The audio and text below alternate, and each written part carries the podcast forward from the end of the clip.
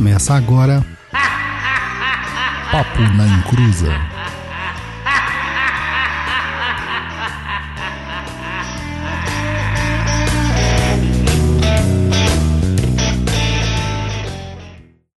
Começou! Aqui é Douglas Rainho e meu trauma foi ler o tal da física na faculdade. Jesus. Olá, aqui é o Roy Mesquita, a cada dia prestando mais atenção nas mudanças do mundo, das pessoas e da minha vida. Olha só. Olha, filósofo. Ah, nossa. Oi, gente, aqui é a Luciana e finalmente vocês vão deixar de ser ignorante e parar de falar Ing e Yang, ou como é que é o nome daquela marca? Pequeno Ing, pequeno. Ah, é o- não, é a- pequeno, Tony- nem fala desse negócio de pequeno Ing e pequeno Yang, Tá, mas é. é. como que é, Luiz? É Town Country? É, Town Country. Town Country. Ai, vão largar a mão de ser ignorante. Olá, pessoal. Aqui é o Luiz Guenca. E o tal é igual ao Corinthians, preto no branco. Que delícia, gente. Olha isso. Esse programete aqui, número 71, gente. Quem aguenta mais esses programas? Eu não Ninguém tá aguento mais você, não. mais. Eu não aguento mais você, não. Não sei nem como a Luciana. Que aguenta. isso, Douglas? Fora Rodrigo, hashtag fora Rodrigo. Vamos entrar com o impeachment do Rodrigo. Você não, Luiz, não fala não, Luiz. Luiz Henrique, para com isso. Pessoal, é, o programa aí, ó, perdi até o pique. 71 e programete sobre taoísmo, mas depois dos recadinhos do Luiz Henrique.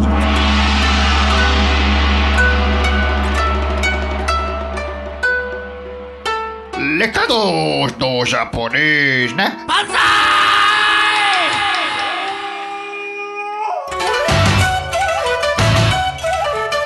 Olá, cidadãos e cidadãs desse mundo que rufem os tambores. Estamos de volta com mais um programete maravilhindo da podosfera.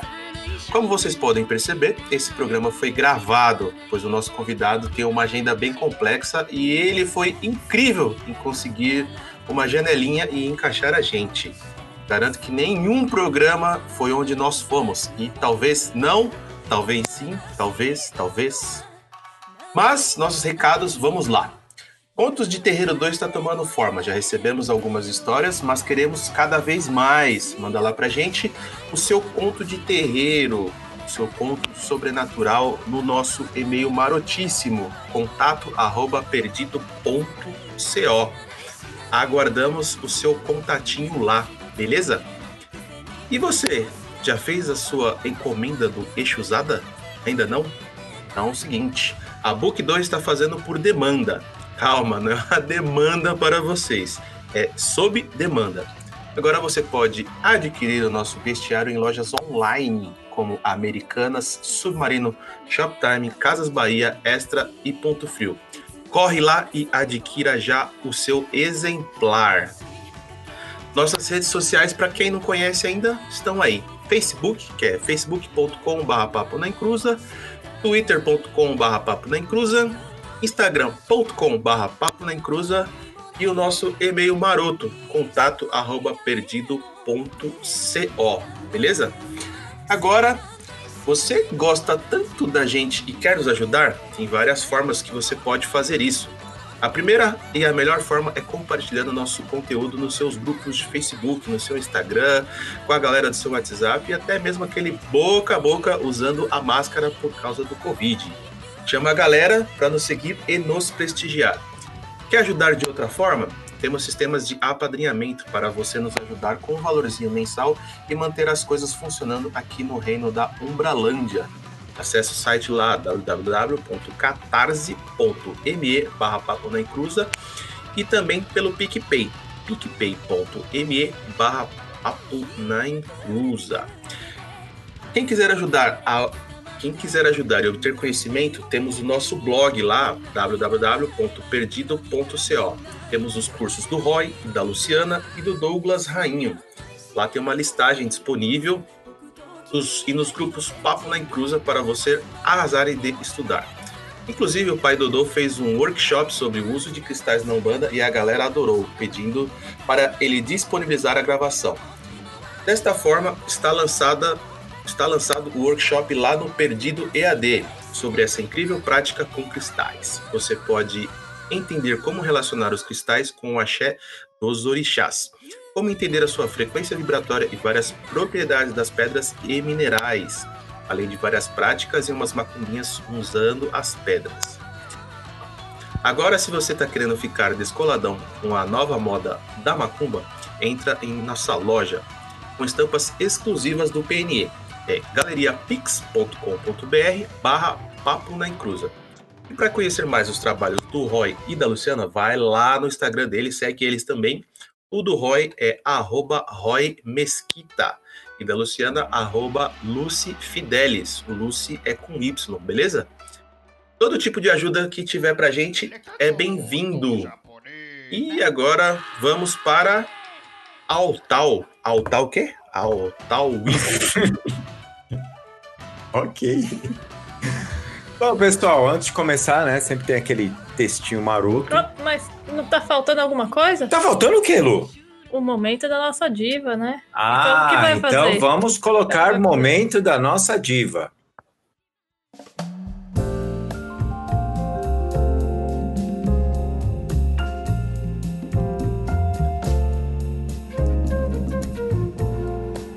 Esse é o momento para agradecer você, sua linda, sua maravilhosa, a definição da perfeição em forma de pixels. Em todas as encruzas da vida, passei e não encontrei alguém como você. Só você, nossa diva, nossa musa, nossa deusa, Luana Tobias Itikava. Esse é um programa para vocês, como todos os demais. Nossa apoiadora na categoria Exu Chama Dinheiro. Muito obrigado por nos permitir estar a seus pés. Me pisa, me pisa, me pisa, nossa deusa.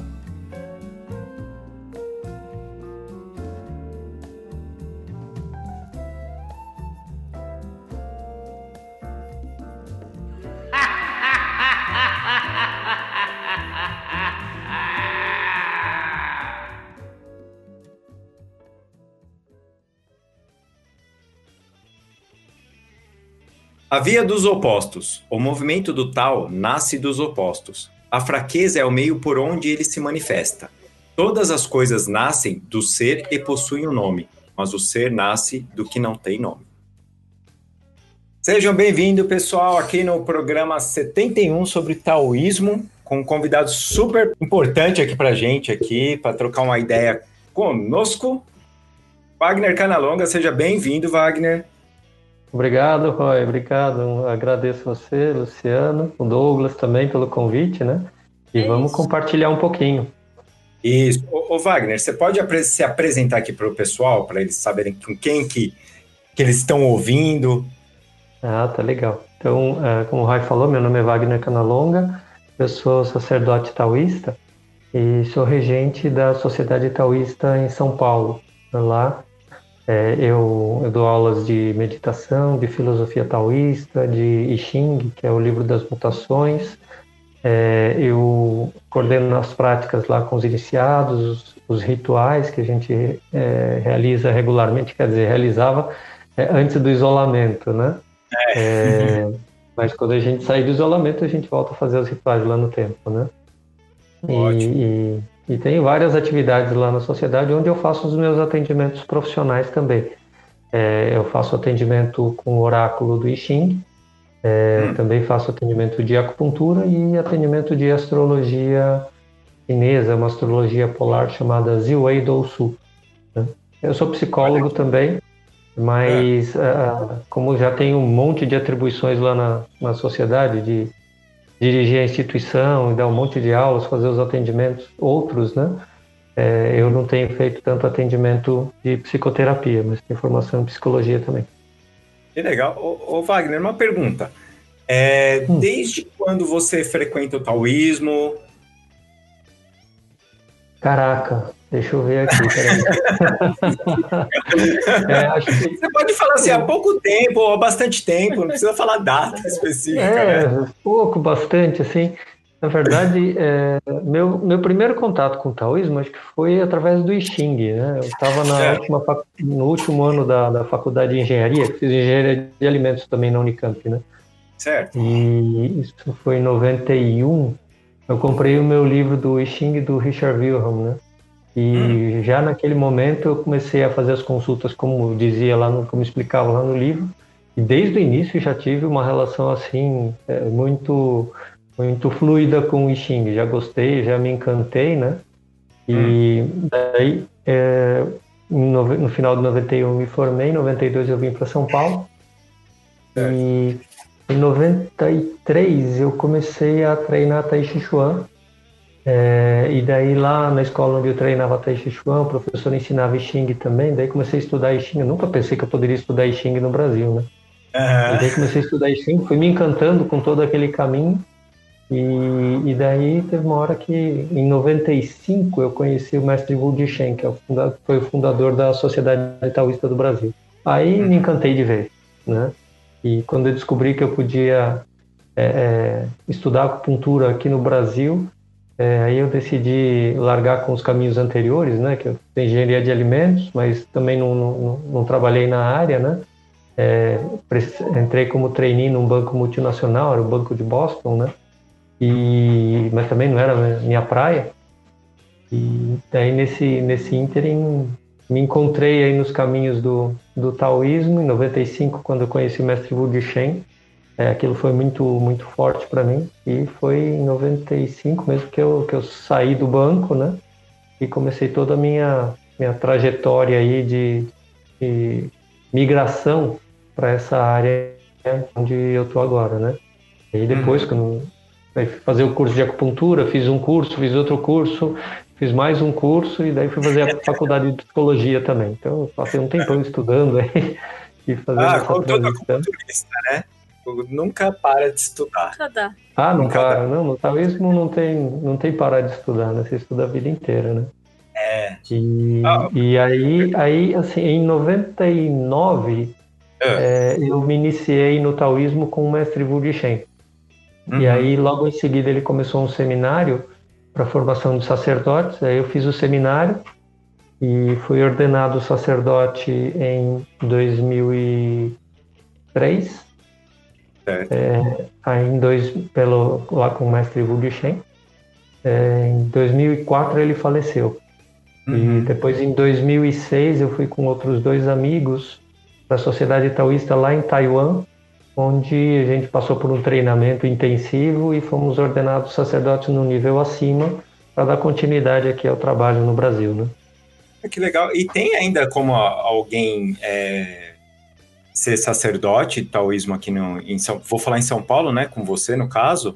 É, então, como... atualmente a gente não está com, com formação de sacerdotes, né? Então tem o templo aqui em São Paulo, tem um templo uhum. lá no Rio, que é regido pelo Hamilton Fonseca Filho, é, mas a gente atualmente não tem a formação de sacerdotes, não. Ah, tá. E, né, é, é bastante curioso, né? A, essa formação sacerdotal, né? Aqui em São Paulo, né? Foi como você falou, é, estudar coisas aqui. É, sem ser então, no Brasil. Quando, quando eu fiz a minha formação, né? A gente fazia lá no Rio de Janeiro, né? O mestre Shen vinha para cá uma vez por mês, dava um seminário intensivo no, no, no fim de semana, mas não era para formação de sacerdotes, era para leigos, né?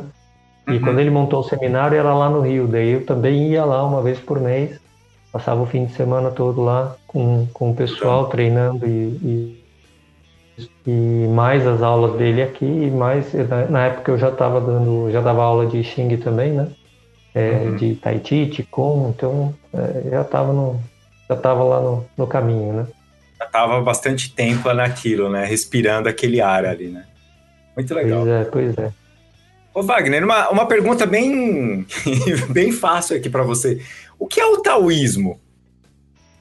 O taoísmo é uma tradição espiritual de é. origem chinesa, né? Uhum. E assim, é muito antigo. Nosso mestre, mestre Shen costumava falar que assim, o taoísmo é uma tradição ancestral não tem um patriarca fundador. Ela surgiu espontaneamente a partir da, da experiência, da reflexão, é, é, de inúmeros mestres ao longo do caminho. Então a gente faz referências a mestres de uma era mitológica, né? De, a gente certo. fala de um mestre chamado Fuxi, a gente, segundo a tradição, seria de uns 7.500 anos atrás. Né? Caramba. E o, o, o Imperador Amarelo, uns 5 mil anos atrás. Né? O Hum. Lao Tzu, uns 3 mil anos atrás. Então, tem, tem algumas pessoas que consideram o Lao Tzu, é, que foi quem escreveu, quem escreveu não, quem ditou né, o Tao Te Ching, Hum. que é o livro do caminho da virtude, tem, tem algumas pessoas que consideram, algumas linhas que consideram o Lao Tzu como sendo o fundador do taoísmo. Mas Certo. na nossa linhagem, é, é, na verdade, o taoísmo não, não tem um fundador. Ele, ele surge espontaneamente a partir da- da- dos caminhos de inúmeros mestres ao longo da história, né? E dentro dessa tradição espiritual, é, você tem é, todo uma, uma- um pensamento filosófico é, originado da, da observação da natureza, do homem. Você tem ah, o desenvolvimento do que a gente chama de artes de sabedoria, é, que são, são técnicas, ferramentas desenvolvidas pelos mestres taoístas para ajudar a gente a se harmonizar com o céu, a terra, a natureza, os ambientes, com a gente mesmo, com os outros seres, né? Que é a grande busca dos mestres taoístas. E a partir dessa filosofia, a partir dessas artes de sabedoria, também se desenvolve todo um, um- um caminho religioso também, uma maneira de você se integrar com as forças misteriosas da natureza, né? Uhum. O, o taoísmo ele é conhecido como tradição do mistério, né? Porque os mestres taoístas valorizam muito o mistério, aquilo que a gente não vê, aquilo que a gente eh, não enxerga, não entende, não explica, né? É, Mas assim, não é que valoriza mais o mistério do que o visível, é, valoriza o mistério tanto quanto o visível. Na- no pensamento taoísta, a realidade em que a gente está inserido é, tá, ela é formada pelo que a gente vê, entende, enxerga, explica, e aquilo que a gente não vê, não entende, não explica. Então é o yang, que é o claro, que eu entendo, e o yin, que é o mistério. Os dois juntos é que formam a unidade. E os mestres taoístas tentando se harmonizar com, com essa naturalidade que envolve o visível e o misterioso, eles reverenciam o mistério tanto quanto reverenciam o aspecto visível da vida.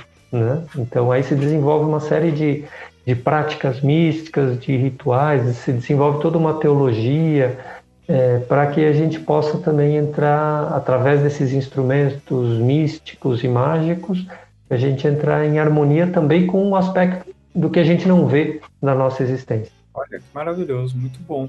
O, o, aqui então a gente pode falar que o que eu já vi pessoas falando assim, não, taoísmo é filosofia, outras falando é uma religião. Qual é a sua visão nisso? É, então, o taoísmo ele é, pode ser vivido como uma filosofia, é, Hum. pode ser vivido como uma religião, pode ser vivido como filosofia e religião, né? É, na verdade, o taoísmo tem tudo isso dentro, né? Originalmente, nosso mestre, mestre Shen falava que originalmente o taoísmo tinha tudo isso junto. Então, a filosofia, as artes de sabedoria e a religião era tudo uma coisa só.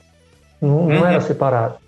Mas aí na, na, lon- na história chinesa você teve duas grandes revoluções, é, que foi a Revolução Comunista e a, a- Revolução Cultural, e que eles ah, abafaram a religião, não era aceita a religião.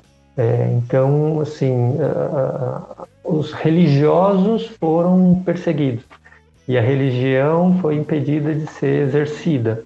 Mas a filosofia continuou.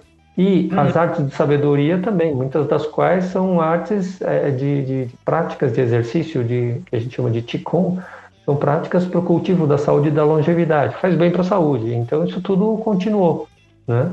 Mas a- a pra- as práticas né? religiosas, essas, exatamente, né? E assim, eh, o taoísmo é, é uma tradição que fala para a gente se adaptar à circunstância que a gente está. Se você está numa circunstância em que a religião é impedida de ser exercida, tudo bem. Então, sem a religião, eu sigo praticando o que dá. Eu sigo os- filosoficamente seguindo os, os preceitos do taoísmo e sigo fazendo as minhas práticas de Qigong, sigo fazendo a, a- a minha harmonização de saúde através da medicina chinesa, eh, sigo estudando estratégias, sigo estudando o I Ching, até usando o I Ching como um oráculo ou como um guia filosófico também, eh, sem que necessariamente eu demonstre um caminho religioso. Posso fazer isso de uma maneira muito discreta, muito reservada, sem que ninguém perceba. É, essa é uma das É. perguntas ali também. Você consegue praticar é, o taoísmo nessa forma, uma- como uma coisa, você solitário, sem precisar ter mais pessoas? Claro que você precisa de um mestre, de uma pessoa para te levar num caminho, né? Tipo, olha, isso aqui é legal, isso aqui não é tal. Mas você sozinho, você consegue fazer essas práticas. Sim. É, o que acontece quando a gente faz sozinho, fica mais árido, né? Quando a gente E tem outras pessoas fazendo, a gente compartilha o caminho, fica mais divertido, é, Claro. fica mais, troca de experiência. mais harmônico, exatamente, troca de experiência, um dá força para o outro, né? Porque quando você está sozinho, é, às vezes você vai tendo compreensões e experiências que, não tendo com quem compartilhar, é, você passa a ter uma, uma falta de referência, né? Para ver, de repente você pode começar a achar que não, esse caminho é, tá errado, esse caminho não, não, não é para mim, eu não estou tendo resultado e tudo mais. É, então, quando você tem também referências compartilhadas com outras pessoas, isso, isso ajuda no caminho de todo mundo, né? Ah. Mas, mas assim, você aprendeu as técnicas, você, você é, é, estudou, tem acesso aos textos é, e quer praticar, você consegue praticar, né? Agora, tem algumas práticas que, para você fazer, é importante que você tenha um mestre próximo te acompanhando, né? um mestre experiente te acompanhando. Algumas outras são mais inofensivas, né? E, e aí a gente tem uma, uma- por exemplo, lá na, na sociedade taoísta, toda segunda a gente ensina, a gente pratica a meditação. Você já foi lá, né, Roy? É, a, gente, a gente fez a meditação. E a meditação que a gente ensina abertamente, ela é inofensiva. né? Eu falo Tá. que, assim, se você fizer errado, o máximo que acontece é você perder tempo. Mas nem isso perde. nem isso perde, porque assim, você dá uma relaxada, né? Agora Aham. tem outras técnicas que se você faz errado, aí pode dar problema. Pode dar problema de saúde, pode dar problema psíquico, pode dar vários tipos de problema, né? E, e esse tipo de prática é importante você ter, você ter orientação, você está sendo acompanhado, né? Ô Douglas, Oi. você reparou um padrão das, das tradições ancestrais nisso? Onde? Totalmente, cara, totalmente. É, é muito. é- é- a- a- parece que as coisas mudam de espaço geográfico, né? Mas a- Aham. a- o núcleo, né? O cerne daquilo ali permanece, né? Eu tava estudando essa semana mesmo, eu tava estudando sobre Palo Mayombe, né? Uma, um- uma prática de magia e de religiosidade de Cuba. E eles falam muito sobre a tradição é, congolesa, né? E eu praticamente, o Wagner falando aqui sobre o tal, eu tava vendo o, o- pessoal na África fazendo a mesma coisa, entendeu? É muito engraçado, muito engraçado. Curioso, né? Curioso. É uma coisa engraçada, né, do que, do que o Douglas estava falando, essa, similaridades, né, com a cultura africana. O, o Hamilton, lá do Rio, ele antes do, do taoísmo, ele também é, foi da, da, da Umbanda, né? Uhum. Ele aprendeu muita coisa da, da, da magia da Umbanda. E quando a gente foi lá para Taiwan, foi engraçado porque a gente estava lá nos rituais, os mestres ensinando algumas coisas lá, fazendo um ritual. E teve uma hora que durante um ritual o mestre começou a fazer uma oferenda. Aí o Milton falou pra gente: Nossa, isso daí é tão parecido com o que a gente fazia lá na, na Umbanda, assim, só falta ele agora fazer tal, tal, tal coisa. O cara fez exatamente o que ele falou. Ah, meu Deus! Igualzinho. É, e É, tem- O, o Douglas, ele, ele bate bastante nessa tecla aqui, o Wagner, do Uhum. ancestralidade. A gente tem que respeitar isso, é. né? Porque quando você respeita seu ancestral, você tem fundamentos. Sim. Os ser. princípios do mestre Wu Shen, né? É, O mestre Shen, ele, quando ele ia estudar alguma coisa, ele não estudava só, ele se aprofundava e ele tentava buscar a origem. Ele tentava ir o mais, mais antigo possível para encontrar a origem daquele ensinamento, daquele conhecimento. Que ele falava que na origem está a raiz, né? E da raiz É. você consegue extrair a coisa mais autêntica. É, eu sempre parto do princípio de que ah, uma tradição, se ela é executada durante tanto tempo, é, foi um conjunto de práticas que alguém testou a exaustão e que funciona. Porque o que não Sim. funciona já foi abandonado no decorrer do caminho. Então, Sim. praticamente estaria reinventando a roda, tentando acrescentar coisas que não fazem parte daquela tradição em si. Né? Uhum. Adequar ao mundo moderno é uma coisa, agora reinventar a tradição é exagero para mim. Uhum. É, não, é só, só puxando esse último fio, é que realmente a ideia do, do dessa, desse algo que vem do ancestral, mas que se adapta ao momento em que está presente, né? Então, talvez é uhum. tradição de linhagem, né? tradição de linhagem é, é o mestre aprendeu alguma coisa com o mestre dele, daí ele ensina para o discípulo, aí o discípulo vira mestre, daí ele passa para o outro discípulo e esse, esses ensinamentos vão sendo passados de forma viva, né?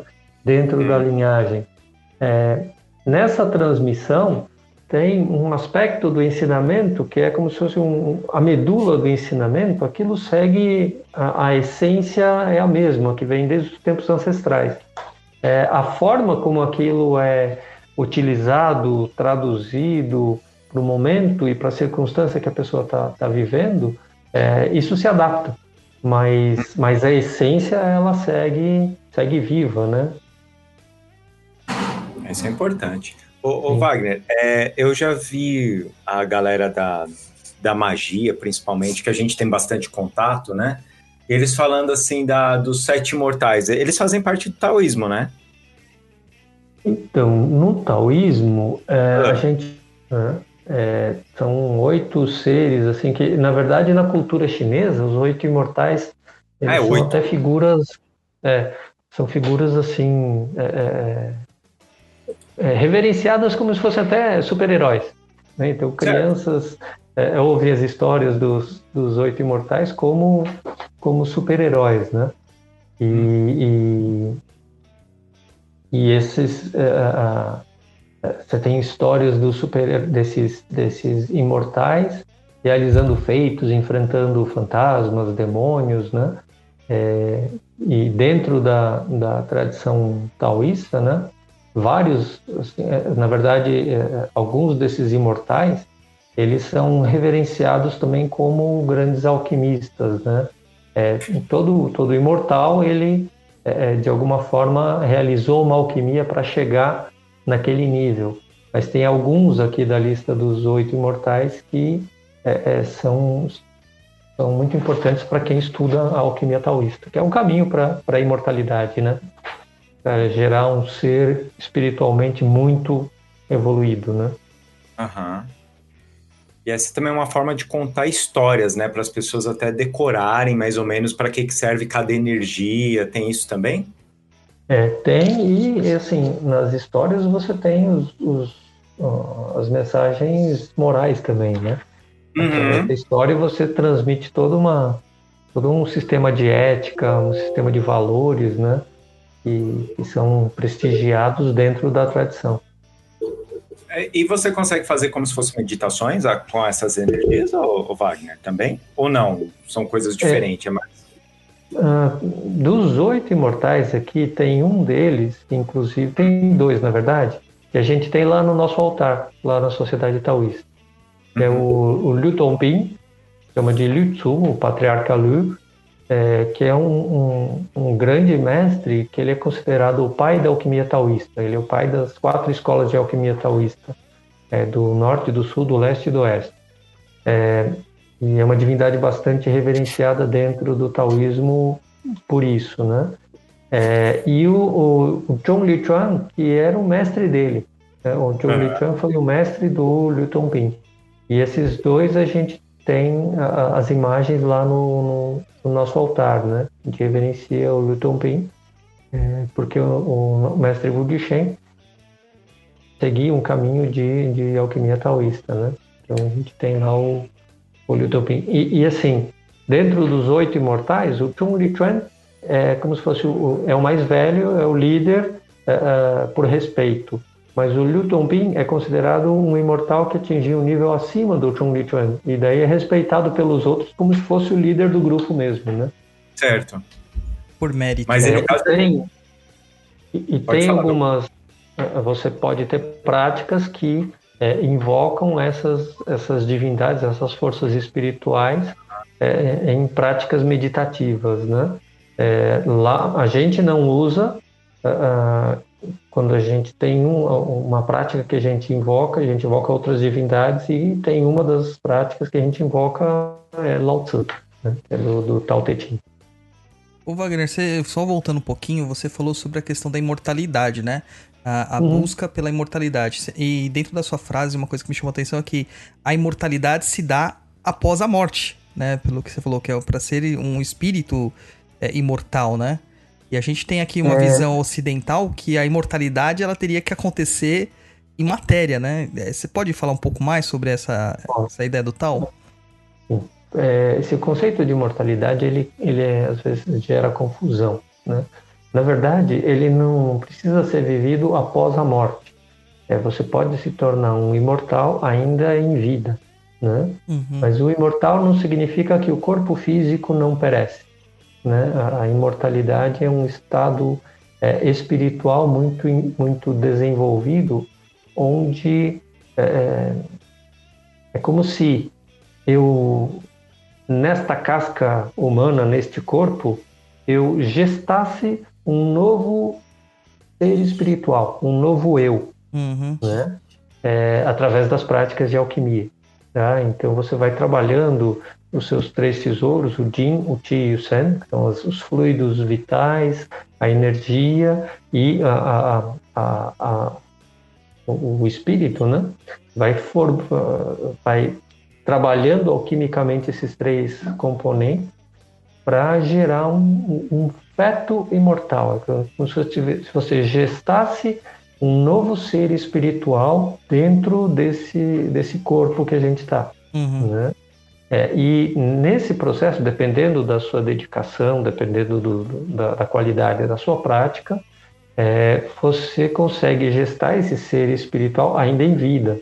Né? E aí você vai desenvolvendo, desenvolvendo, e aí quando você morre, esse ser segue, o corpo fica, esse ser segue, é, mais numa condição espiritual muito mais elevada do que a gente está.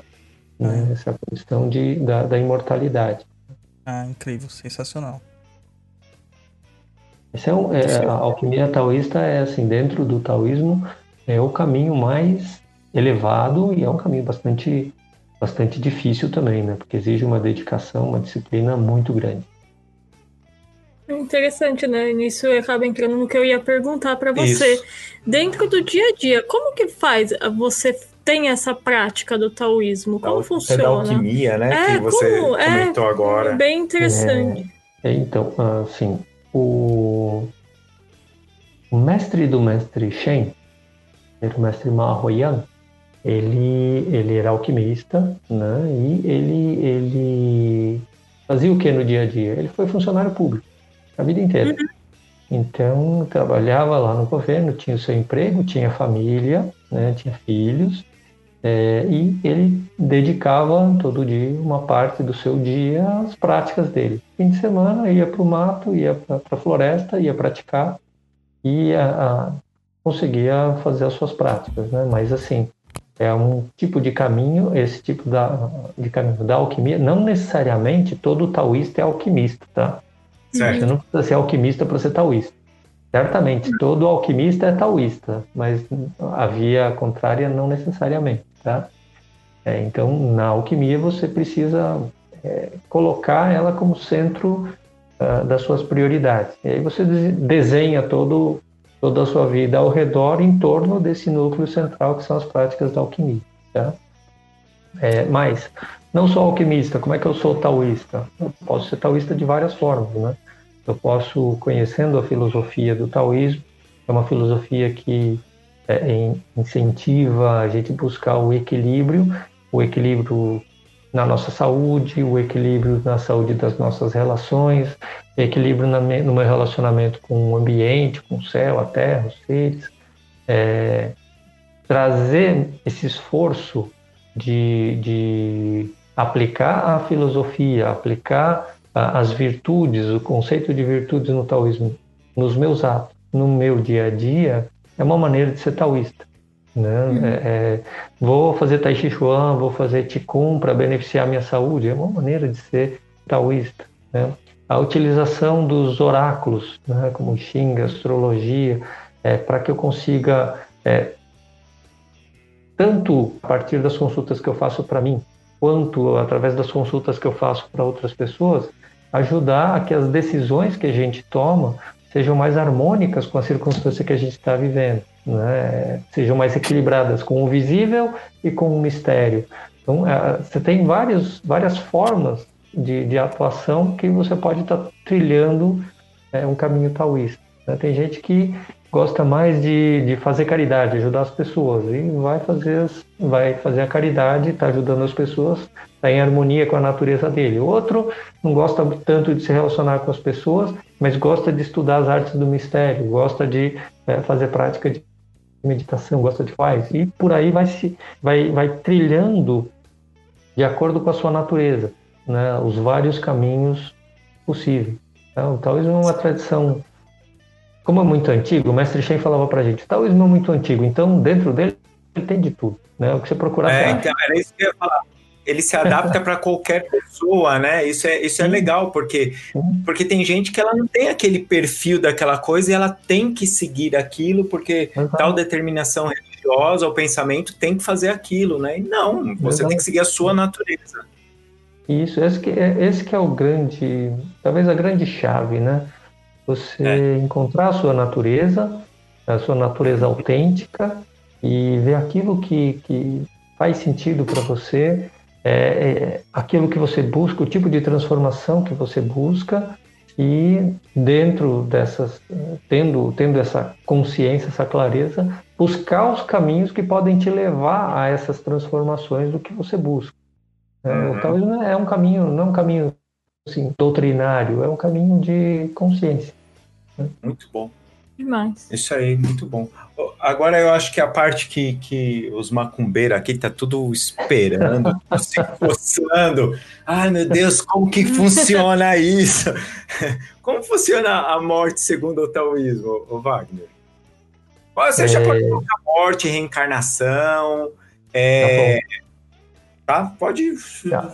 a bala aí. É assim, é, esse assunto dá pano para manga, né? Sabe aqueles, aquelas túnicas, é, aqueles mantos chineses, assim, com aquelas mangas imensas, assim? Aí agora vai tirando coisa lá da manga. Esse assunto dá pano para manga também. Vamos lá. Antes de falar de morte, Ótimo. Né, a gente precisa falar da vida no, no pensamento taoísta, né? É, porque a morte é um dos aspectos da vida. Uhum. E é, na verdade, tem até um, um, curso lá na nossa plataforma de ensino digital, Taoísmo Online, que é a, a morte na visão taoísta.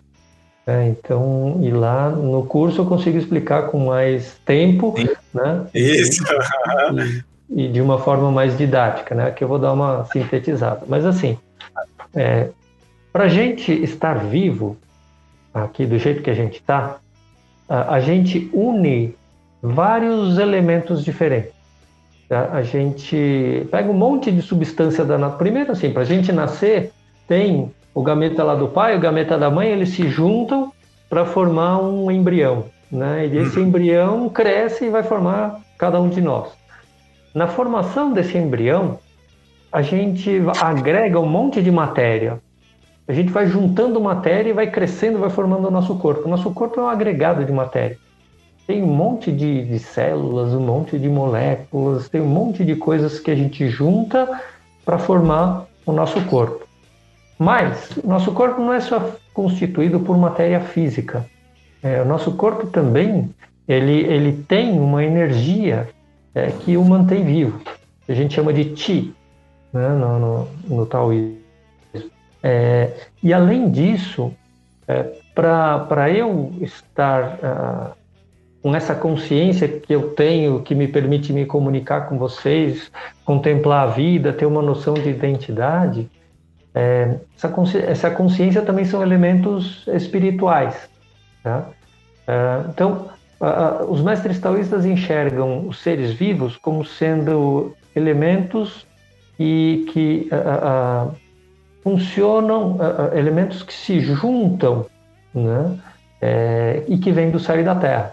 Então, todos os seres, na verdade, eles são compostos pela união das energias do céu e da terra, do Yin e do Yang. Né?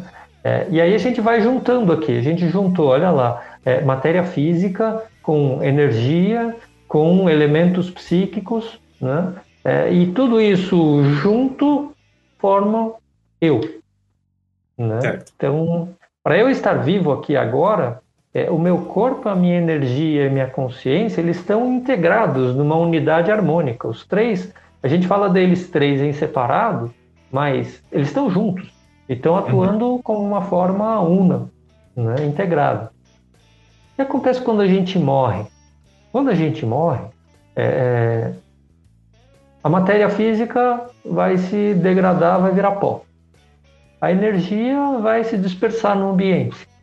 E os uhum. elementos espirituais, psíquicos, vão voltar para o céu e para a terra. Para a gente nascer também, a gente junta uma alma, segundo a visão taoísta, a gente junta uma alma celeste, uma alma terrestre e uma terceira alma, que é uma alma humana, que ela eh, vem de outra vida anterior né? E que daí ela entra aqui. E a gente junta esses três para formar o que a gente é. E aí quando a gente morre, a alma celeste é do céu, volta para o céu, a alma da terra volta para a terra e a alma humana ela vai transmigrar para uma nova vida, né?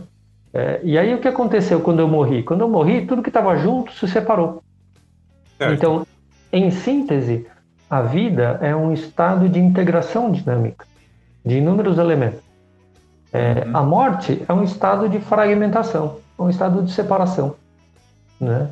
É, e aí, assim, a gente nasceu, então estou vivendo aqui, né? Na medida em que eu estou vivendo, nasci, estou vivendo, é, eu vou vivendo, vou crescendo, vou conhecendo coisas, vou aprendendo coisas, vou dispersando a minha atenção em várias atividades, em vários é, é, várias coisas que chamam minha atenção na minha consciência. É, quanto mais eu divido, vou, vou, vou crescendo, vou aprendendo coisas diferentes. Quanto mais eu vou me relacionando com essas diferenciações, mais eu vou tomando o caminho da morte. Né? E quanto mais. É, é e se eu quiser é, avançar rapidamente, eu vou fragmentando e fragmentando mais, eu morro mais rápido. Tá? Uhum. É, o, o, caminho espiritual taoísta é um caminho que a gente chama caminho do retorno. O caminho do retorno é eu, ao invés de, de viver a vida de forma tão fragmentada, eu tentar viver a vida de uma forma mais sintética. Como isso? Na visão taoísta, tudo que existe é formado pela união das duas forças, do yin e do yang. Em síntese, uhum. então, o mouse do meu computador é um, um, um tai chi, um yin e yang. É, é, a minha roupa também é formada por yin yang. Né? Todas as, eu sou formado por yin yang. Todas as coisas são formadas por yin yang. Pô, mas as coisas são tão diferentes assim? É, sim, porque dependendo de como eu configuro essas, essa matriz de dois, do, do yin e do yang, eu formo coisas diferentes. Ah, mas isso é muito simplista. Nem é, porque a gente só está podendo conversar aqui, né, nesse momento, por causa de matriz de dois né, de, de, de uma matriz de 0 e 1. Um. Ah. Os nossos equipamentos eletrônicos né, funcionam tudo em base binária. Né? É, é, você tem o circuito lá e assim, é ligado, desligado, ou passa corrente, não passa corrente. Isso é yin yang. E só com essa matriz de 2, a gente já faz toda essa parafernália tecnológica. Né? É. E barbariza com isso. A natureza é muito mais criativa que a gente. Né? E, e, muito mais antiga que a gente. Então, só com essa base de dois de yin yang, ela conseguiu fazer todas as coisas diferentes do universo, né? É, mas em síntese, todas as coisas diferentes tem dentro o yin e o yang. E assim, a, a, na visão dos mestres taoístas, quanto mais eu consigo é, perceber essa síntese, trazer a minha consciência, e não só a minha consciência, mas a minha percepção energética, a minha percepção sutil, para esse estado mais sintético da dualidade, me distanciando da, da, da, fragmentação, é como se eu tomasse um caminho de retorno para viver a síntese da dualidade do yin e do yang como sendo uma unidade harmônica. E essa unidade harmônica é a porta para eu experimentar o vazio, que é a nossa própria origem. Dentro ah. do Tao Te Ching, o Lao Tzu fala, o Tao gera o 1, 1 gera o 2, o 2 gera o 3, o 3 gera as 10 mil coisas. Isso é que eu estava falando lá da fragmentação. Você começa no zero, que é o tal, aí vai para o 1, daí do 1 vai para o 2, que é a dualidade, yin e yang, é, o 3, que assim, quando você combina o yin e o yang, forma uma terceira coisa, mas dependendo de como você for, configura yin e yang, você forma todas as coisas, que são as 10 mil coisas. Né? Então, esse é o caminho da fragmentação. Né? O caminho do retorno ao contrário. Do mundo da fragmentação, eu retorno para perceber a, cada coisa, que é um 3, como sendo uma união de yin e yang, que é o 2. Né? E os dois em harmonia formam a unidade, que é o 1 um do Tai Chi, que é a por, que só pode existir dentro de um vazio, que é o zero, que é a potencialidade, que é a origem de todas as coisas. Então, quanto mais eu volto para esse estado da unidade, mais eu me aproximo do cultivo da vida. Quanto mais eu me direciono para a fragmentação, mais eu vou para a morte, tá? Então, essa é uma primeira visão assim de como o taoísmo vê a morte, um estado de fragmentação. Quando eu morro, o que acontece? É, bom, tem toda a parte que se dispersa, que a gente já falou, e tem aquela fração da alma humana e transmigra. Quando a gente morre, a alma celeste vai para o céu, a alma da terra vem para a terra e a alma humana ela transmigra. Tá? É, transmigrar é a, a, você entrar num estado de transição até um novo nascimento ou um novo surgimento, surgimento num novo reino. Ah. Uhum. Tá? É, e, e aí o que acontece? Nesse processo de transmigração, a visão taoísta ela não é muito romântica. Né? então tem um monte de, de, de, anjos que vêm me buscar. Sim, você pode ter entidades espirituais que podem te ajudar é, é. a, a, a, realizar essa transição, mas depois, é. assim, a transição em si, a hora que você morreu, essa alma humana ela precisa entrar num estado de adormecimento. Né? É. Ela entra num estado de adormecimento e forma como se fosse um, um ovo energético, psíquico, assim, espiritual que vai transmigrar e ela tem uma frequência de vibração que vai ser atraída por algum corpo, né, de algum ser que vai nascer depois. Uhum. É, uma, é, isso acontece por, essa atração acontece por afinidade. Isso, né? Então, é, depois que a alma abandona o, o, corpo, ela se configura como um ovo energético espiritual que tem uma, um tipo de vibração é, e que vai se atrair por corpos que tenha afinidade, né? É... No livro do, do Iniciação ao Taoísmo, quando eu tinha lido, hum. ele até falava que tinha, por exemplo, aquelas pessoas que estavam mais carregadas, né? Que ela, uhum. ela a energia, então ela precisa ficou é como se fosse tá, pessoal? Para vocês entenderem mais ou menos. Era como se ela ficasse aprisionada e tendo que fazer aquele descarrego daquela energia até ela poder fazer a transmigração. Porque ela era muito pesada ali. É mais ou menos isso mesmo? É, na verdade, sim, se a pessoa morre muito pesada e muito densa, ela tende a se atrair por uma ambientação pesada e densa para o seu renascimento. Né? Tá. É, é, sabe, quer ver uma coisa bem simples? Antes de dormir, você assiste um filme assim é, que tem uma mensagem positiva, leve é, uhum. e, e, iluminada e você vai dormir. Você vai dormir com aquela energia mais leve, mais iluminada. Você, uhum. Antes de dormir, você assiste aquele filme pesado, sangrento, é, lúgubre e tal. A hora que você vai dormir, né? Você carrega isso, você carrega essa, é, essa informação, né? E, e assim, o teu psiquismo fica meio configurado para essa vibração. Fica.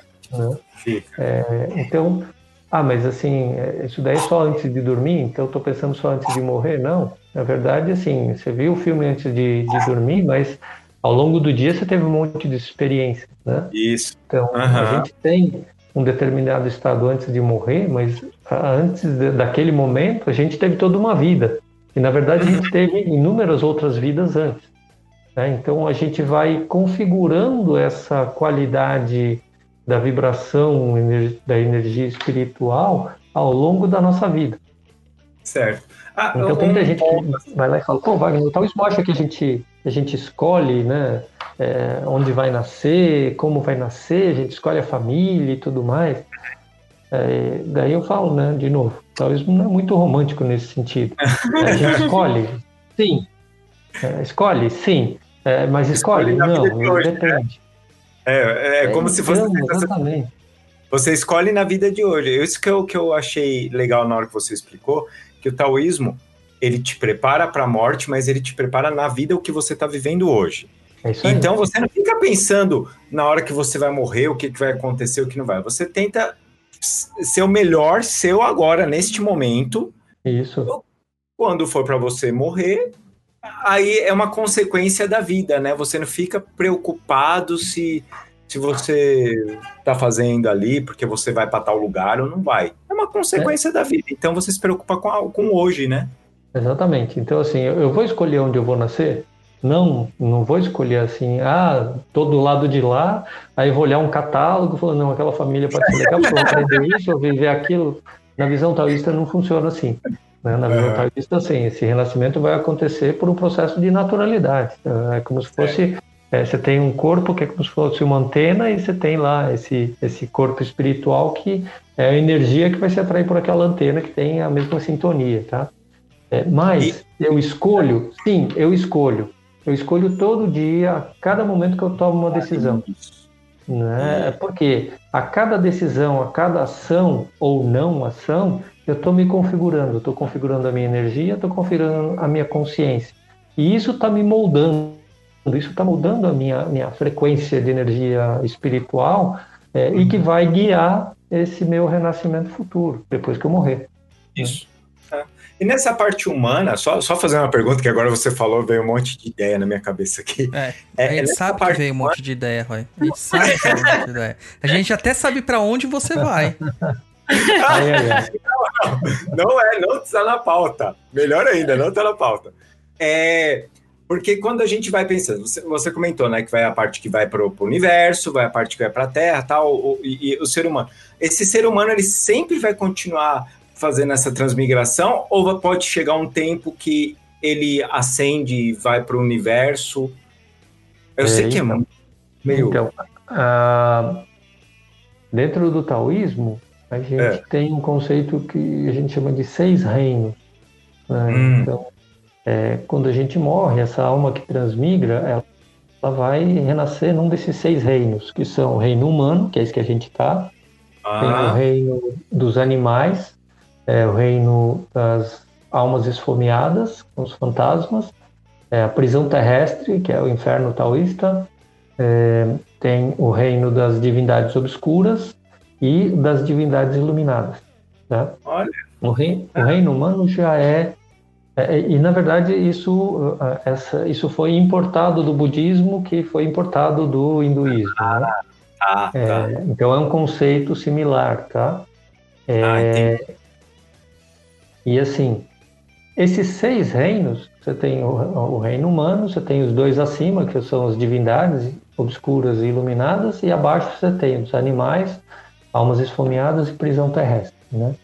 É, mas ah, ah, esses seis reinos, eles estão dentro do que a gente chama de fronteira em Yang, que é um- uma fronteira é, é, um- uma fronteira de consciência, de existência, em que a gente vive o yin e o yang. Então a gente pode subir, a gente pode descer, pode subir, pode descer, pode ir para claro, pode ir para o escuro, né? E a gente fica girando nessa roda gigante aí, assim, indefinidamente, tá? O que você está falando é, tem algum caminho de transcendência para eu sair dessa roda? Tem no taoísmo tem, Isso. tá? É, Ah. um dos caminhos de transcendência é o caminho da alquimia. É o único? Não. Mas é, para eu realizar essa transcendência, eu preciso viver, aprender a viver em Yang, não como dualidade. Por isso, a fronteira em Yang é a fronteira da dualidade, essa que a gente está vivendo. Para eu conseguir realizar essa transcendência, eu preciso viver em Yang como uma unidade. Aí eu vou entrar na fronteira Taiti, onde eu já não vou ser mais prisioneiro dessa, dessa flutuação do Yin e do Yang. Né? Por quê? Porque eu, integro, eu passo a integrar o Yin e o Yang. A partir desse momento, é, eu já não sou mais prisioneiro dessa fronteira, aí eu apareço se eu quiser, eu desapareço se eu quiser também. Né? É, apareço sem ter que nascer, desapareço sem ter que morrer. Né? É, Tá. Isso é um primeiro nível de transcendência. E depois você pode seguir no seu trabalho espiritual até penetrar no próprio vazio, que é anterior à, à, à existência. Então, é, se você, quando você é, transcende para o nível do Taiti, Aí você só volta se quiser. Né? No, no nível do yin e yang, a gente nasce, morre, nasce, morre, nasce, morre, nasce, morre indefinidamente. Fica girando lá nessa roda gigante indefinidamente. Para parar com isso, eu preciso tomar um caminho de transcendência para sair dessa fronteira. Entendi. Esse caminho de transcendência lembra bastante o processo de encantamento da encantaria brasileira, da encantaria maranhense. Onde você não precisa é. morrer exatamente para você atingir um nível de encantamento e você acaba oscilando entre o plano de lá e o plano de cá. É bem interessante, bem interessante. Interessante. Tem mais pergunta aí, Douglas? Eu não tenho, por enquanto. Só tô aprendendo aqui. Tô aprendendo. Eu tenho. Eu tenho um monte. ô, ô, Wagner, você Diga. comentou, né? As práticas místicas. Quando a gente comenta aqui, no nosso grupinho aqui, do Papo Nem Cruza, né? A gente fala práticas místicas, a galera já pensa em acender a vela, é, arranhar um padê. Fala mais aí, Douglas, vai me ajudando, que eu tô aqui... Tomar um banho de erva. Tomar um banho de ervas e um monte de coisa. Uhum. Então, é, essas são as práticas místicas que a gente conhece aqui. E quais seriam essas práticas, pra, nossa, hum. práticas místicas? É, tô falando uhum. muito rápido. É, é, no taoísmo. É legal. É, o nome é bastante místico, né? Então ele tem é, então. de, de mistério, sim. Mas uhum. basicamente prática mística é a prática do mistério. Né? E, e, e o que, que é a prática do mistério? É a prática que lida com o elemento yin, né? aquilo que eu não vejo. Né? É, só que, é, para eu mexer com aquilo que eu não vejo, eu, eu uso o que eu vejo. Sabe o símbolo é. do Tahiti? O símbolo do Tahiti é aquele círculo que tem o peixinho escuro com olhinho claro e o peixinho claro com olhinho escuro. Esse símbolo Isso. se chama Tahiti e ele representa a, a, unidade formada pelas energias do Yin e do Yang juntos. Né? Então, é, naquele, naquele desenho, quando o, o, Yang se move, ele move o Yin. Quando uhum. o Yin se move, ele move o Yang. Então significa o quê? Significa que quando uh, algo no visível muda, isso muda o invisível. Quando uhum. algo no invisível se move, isso sinaliza no visível. Tá? É, como assim? Vou fazer uma, uma, uma, brincadeira. Se você tiver aí com você uma folha de papel, tá? Hum. É, primeiro deixa a folha de papel em cima da mesa e uhum. assopra. Não uhum. a folha. Faz assoprar, assoprar, solta o ar. A gente não vê o ar quando a gente assopra. Né? É, mas se eu puser a folha na frente e assoprar, o que acontece? Você vê eu o movimento. Eu vejo o movimento. Eu continuo não vendo o ar, mas uhum. eu vejo o movimento que o ar provoca. Então é o movimento do invisível gerando sinais em algo visível que me permita inferir o que pode estar acontecendo naquele invisível, tá? Então, uhum. o que a gente chama de práticas místicas são práticas em que a gente busca através daquela prática que tem um aspecto visível ter um efeito no invisível. Tá? Então, de uma maneira muito, muito simples. Então, dentro, dentro lá do, do, das práticas lá na, na sociedade taoísta, é, o que a gente usa? A gente tem invocações, né, recitações que a gente faz como mantras, é, a gente tem cantos, né, canções onde a gente invoca forças espirituais, a gente tem é, os rituais, e no ritual eu combino um monte de práticas místicas. Eu ponho cantos, ponho recitações, ponho oferendas, um monte de elementos simbólicos que fazem parte do ritual. É, tudo isso para fazer o quê? Para, através de elementos visíveis, eu tentar estabelecer uma relação de harmonia com o invisível que me envolve. É, então, tem esses vários tipos de, de práticas. A gente usa oráculo, por exemplo. Um oráculo tem um monte de técnicas e Xing. Eu uso moedas, pedras, varetas lá, fazer uma pergunta para o oráculo, é, e aí o oráculo me traz símbolos e eu interpreto esses símbolos como leituras me respondem aquilo que eu perguntei. Né? É, e aí, assim, tem um monte de lógica no estudo dos oráculos. Mas na hora que eu consulto o oráculo, eu sempre tenho um elemento aleatório presente para eu entregar o controle para o invisível. Né? Na hora que eu, eu faço a integração do visível com o invisível, do yin com o yang. E no taoísmo, o oráculo é só o Xing que tem ou tem outros também? Não, você tem Xing, você tem várias técnicas de Xing, você tem astrologia, é. o próprio Feng Shui, né, o Feng Shui, que é a arte de harmonização dos ambientes, também é tida como um oráculo. Você tem oráculo de leitura de, de omens, né, de sinais, né? É, você tem um monte de tipos de, de oráculo. Nossa, mestre taoísta adora, adora oráculo. é, dá para se divertir um pouco ali, né? Nossa. Dá para se divertir bastante.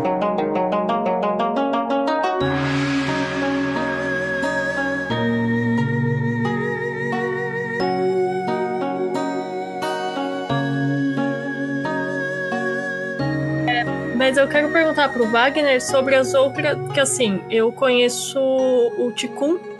Tá. E, e, e, o, o Tai Chi, né? O Tai Chi. O, como é que chama, meu Deus? Tai Chi Chuan, Tai Chi Chuan. Uhum. Isso. Essas práticas. É, é, é, você pode falar um pouquinho mais? Porque que nem o Ticum, eu acho ele muito interessante, porque ele tem toda a parte da respiração, e eu já vi exercícios super simples e coisas mega complicadas, chegou até a lembrar o yoga, às vezes até posições, né? Uhum. E, e, você podia explicar um pouquinho de qual é o benefício dessas práticas? Tá legal, vamos lá. É, Qigong é um termo genérico é, está relacionado com práticas de exercícios e combinam é, a movimentação ou posturas físicas com respiração é, e uma atenção que tenta integrar o movimento com a respiração na presença do que você está fazendo, presente naquilo que você está fazendo, tá? É, Ti significa Ti é a energia, aquela energia sutil que os mestres taoístas está presente em todas as coisas, está sempre fluindo, sempre se transformando. E uhum. com é a, a prática disciplinada, a prática dura, o trabalho árduo feito. Então, Qigong é a, a, o trabalho árduo, disciplinado de você aprender a trabalhar com esse Ti, com essa, com essa energia. Tá? Existem assim, milhares de técnicas de Qigong diferentes, tem um monte de linhagens diferentes. Tá?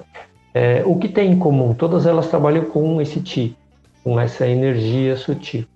E você tem Ticum para vários tipos de finalidades. Você tem Ticum marcial, por exemplo, que os artistas marciais praticavam para ficar com o corpo muito resistente é, e conseguir uh, usar a, a, força dessa energia nas artes marciais, tanto para se defender e ficar mais resistente, quanto para atacar.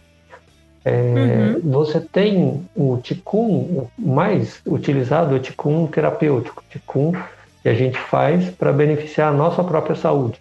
Né? Uhum. É, você tem terapeutas que se desenvolvem bastante, cultivam bastante o TI, é, a gente pode projetar o TI para ajudar na cura de outras pessoas também. Só que isso gasta uma energia danada. É, tinha um mestre de Ticum que, que, que eu conheci, ele era culturista tal, dava aula de Ticum, mas ele também adorava cantar ópera.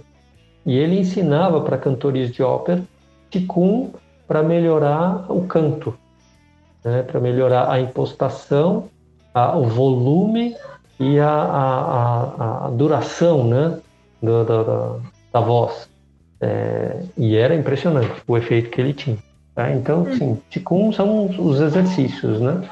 É, uhum. na, eu, eu, tinha mencionado lá a nossa plataforma, Taoísmo Online. Quem quiser, quem tiver curiosidade, é só entrar lá, taoísmo.online, clica lá que abre a nossa plataforma. Lá a gente abriu uma área de, de curso que são práticas corporais taoístas, onde eh, se apresenta lá o Qigong. E ali tem várias palestras abertas e gratuitas com a professora Luciana de Carvalho, que é minha esposa, é, falando sobre o Qigong em vários aspectos, falando é, da prática corporal em si, dos efeitos sobre a consciência, a respiração e uma série de, de, de outros temas, né? Que demais.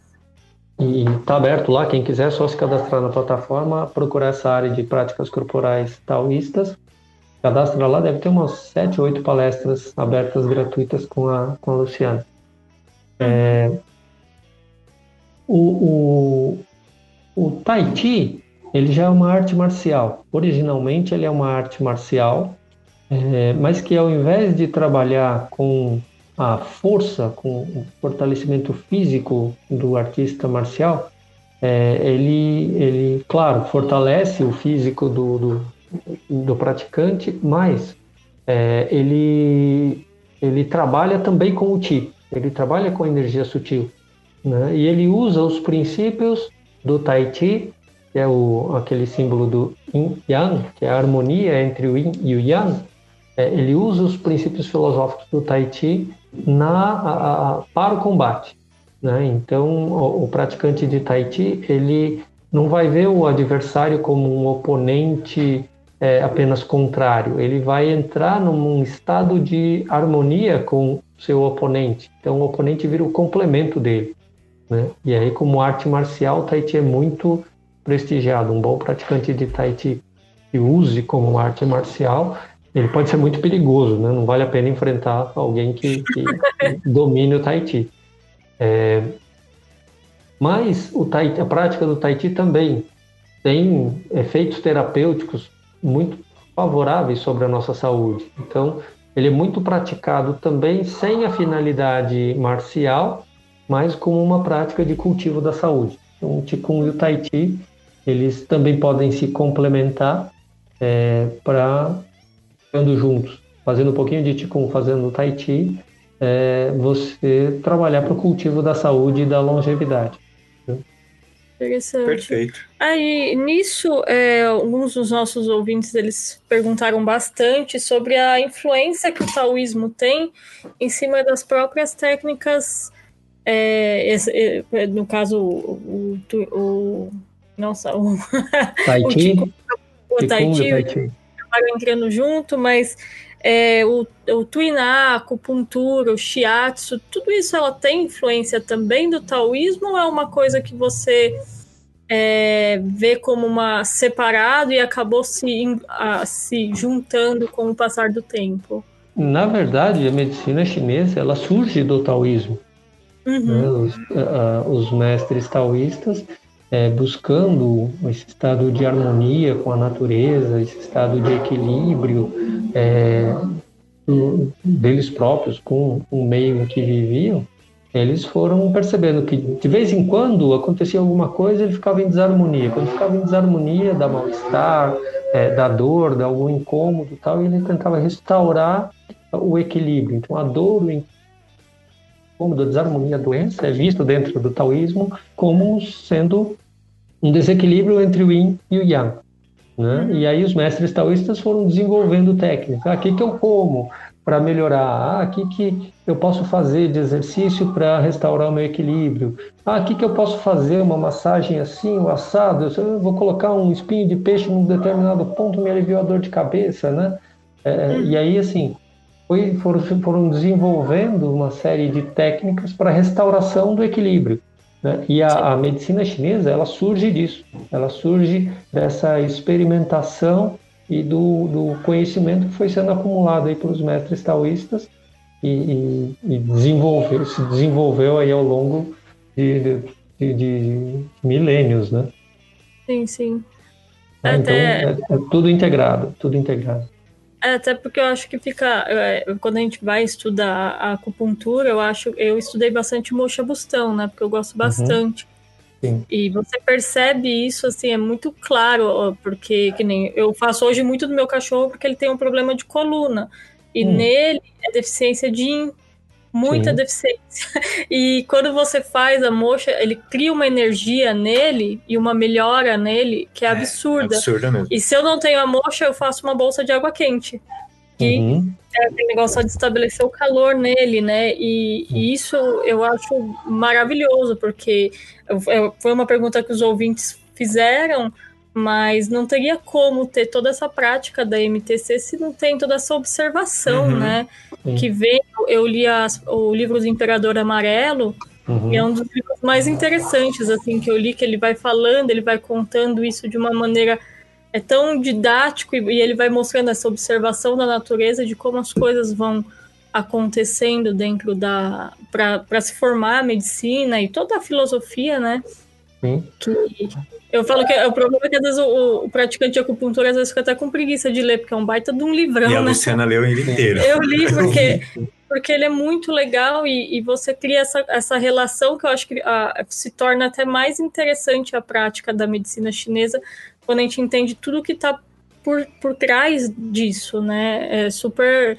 Aí por isso que o taoísmo ele entra. Eu acho que quem gosta de medicina chinesa se entra no taoísmo, ele se apaixona de vez. É, não tem como.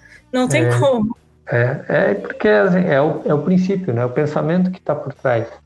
Então todo o- você vê, a medicina chinesa vai trabalhar com basicamente vai trabalhar com o conceito de yin yang, né? Uhum. É, vai trabalhar lá com cinco elementos, né?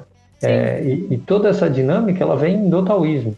Essa, essa dinâmica de yin yang, cinco elementos, ela é usada na medicina chinesa, mas também é usada no feng shui, também é usada na astrologia, também é usada na meditação, também é usada nas artes marciais, também é usada na teologia. né? Você usa essa, eh, eh, esses mesmos princípios em vários campos de conhecimento. Usa na estratégia, usa na alimentação, usa nas cores, usa em todas as coisas, né? É, Essa parte de alimentação é super interessante, é muito Sim. legal. Sim? E, e, e aí é interessante porque você vê assim a mesma essência aplicada e aplicável em ramos diferentes do conhecimento humano. É, e sempre voltado buscando o quê? Buscando o que a própria essência já diz, que é buscando o equilíbrio, buscando a restauração do equilíbrio. Né? E aí você pode desenvolver um monte de técnicas diferentes, mas a essência está ali a mesma, é a busca pelo equilíbrio. Vamos lá. Primeira pergunta. Pergunta do daquele que sempre quer nos derrubar, Dudu Moraes. É, os conceitos de yin e yang partem do princípio de que os opostos se complementam, por um lado, e por outro lado, de que os opostos se anulam no tal. Dizer que duas coisas que se opõem se complementam seria uma contradição em termos? É, vou dar uma resposta bem taoísta para o Moraes. É, sim, não. Depende. Parabéns, eu adoro essa resposta. É, sim, Moraes, elas parecem contraditório, parece, né? Porque é, os caras que são opostos, como é que eles vão ser complementares? É, é, parece que não, sendo opostos, um precisa de um lugar, o outro precisa do outro, né? Mas, assim, o que seria do Corinthians sem o Palmeiras? Né? Assim, se fosse só o Corinthians, não teria campeonato. É. Né? É, na verdade, quando a gente pensa na ideia de que eles são complementares, é porque é, os opostos, eles na verdade são nada mais, nada menos do que os aspectos antagônicos da mesma moeda. Então, por exemplo, uma dualidade fundamental é claro e escuro. Ah, o claro não tem nada a ver com o escuro, o escuro não tem nada a ver com o claro. Por quê? Se eu acendo a luz, o escuro sumiu. Eu apaguei a luz, aí o escuro volta. Quer dizer, se for de noite. né? Uhum. É, então parece que assim, para um aparecer, o outro tem que ir embora. Tá? Sim, mas ambos são ó, aspectos diferentes do mesmo assunto, que é luminosidade. Tá? Quente e frio, a mesma coisa. A hora que eu esquento uma coisa, o frio diminui. A hora que esfria uma coisa, o calor diminui. Tá? Mas eles são aspectos diferentes da mesma coisa, que é a temperatura. Tá? É, então, se eu pensar, qualquer dualidade que eu pense, então grande ou pequeno, grande ou pequeno é, são aspectos diferentes, antagônicos do mesmo assunto, que é tamanho. né? Alto e baixo, dentro e fora, a esquerda, a direita, toda a dualidade que eu observar é, é, vai me remeter a um assunto que une essa dualidade. Tá? É, e por isso que assim eles são ao mesmo tempo únicos e são complementares. Ah, por isso aí já não seria uma contradição, tá? aí eh, seria um- uma complementação. Quando a gente estuda, quando a gente estuda o I Ching, que é o livro das mutações, a gente estuda isso, a gente estuda Yin Yang. Né? E quando a gente estuda Yin e Yang, a gente fala, ah, então eu já entendi, porque é fácil, o Yin é escuro, o Yang é claro, e todas as coisas são feitas de claro e escuro. Ah, que fácil isso. Só que a hora que eu misturo o claro com o escuro, ou o Yin com o Yang, ou o branco com o preto, tá? É, se eu misturar branco com preto, dá cinza. Uhum. E, e, assim, é, a natureza ela tem muito mais do que 50 tons de cinza. E se você pegar e se você pegar o branco e jogar num prisma e ele vai revelar as outras cores, pegou lá o vermelho, pegou o azul, pegou o amarelo, é, se formam todas as cores. Né? É, é, com preto e branco, com todos os matizes, você forma todas as cores. É, só com essa dualidade do branco e do preto. Tá? É, na visão taoísta, essa ideia de, de os diferentes se complementam, ela, ela vai desaguar num, num, num, pensamento taoísta em que quando a gente fala da unidade, a gente está falando simultane, simultaneamente da multiplicidade. Né? A, a, unidade, pensa no universo, o universo como uma grande coisa, uma coisa só. Tá? Esse universo ele tem dentro dele um monte de manifestações diferentes que acontecem simultaneamente. Tá? Então, essa grande unidade do universo, ela é formada por uma multiplicidade do universo. Né? E, e, então, quando a gente fala de unidade no taoísmo, a gente fala dessa unidade que harmoniza o yin e o yang e que é uma expressão da verdadeira multiplicidade de existências que existem dentro dessa unidade. Não sei se eu consegui complicar o suficiente aí, ah, pro Dudu foi, foi excelente. Não, agora o Dudu tá em êxtase, cara. Douglas, o Dudu sempre quer derrubar a gente. De repente ele pegou alguém que. Deu uma invertida nele aí, Dudu. É. Dudu deve estar tá feio. Até que enfim. Ai, ai, ai. É, vamos lá, próxima pergunta. Kleber Teixeira. Nos fale sobre hipóteses e ou evidências da influência do taoísmo no hermetismo. Também gostaria de saber das tretas entre o taoísmo e o confucionismo. É... Puxa vida, Kleber. Aí, assim, você me pegou, agora você me quebrou a perna, porque eu não conheço o hermetismo. Então, é. infelizmente, eu não vou poder uh, falar desse tópico, tá?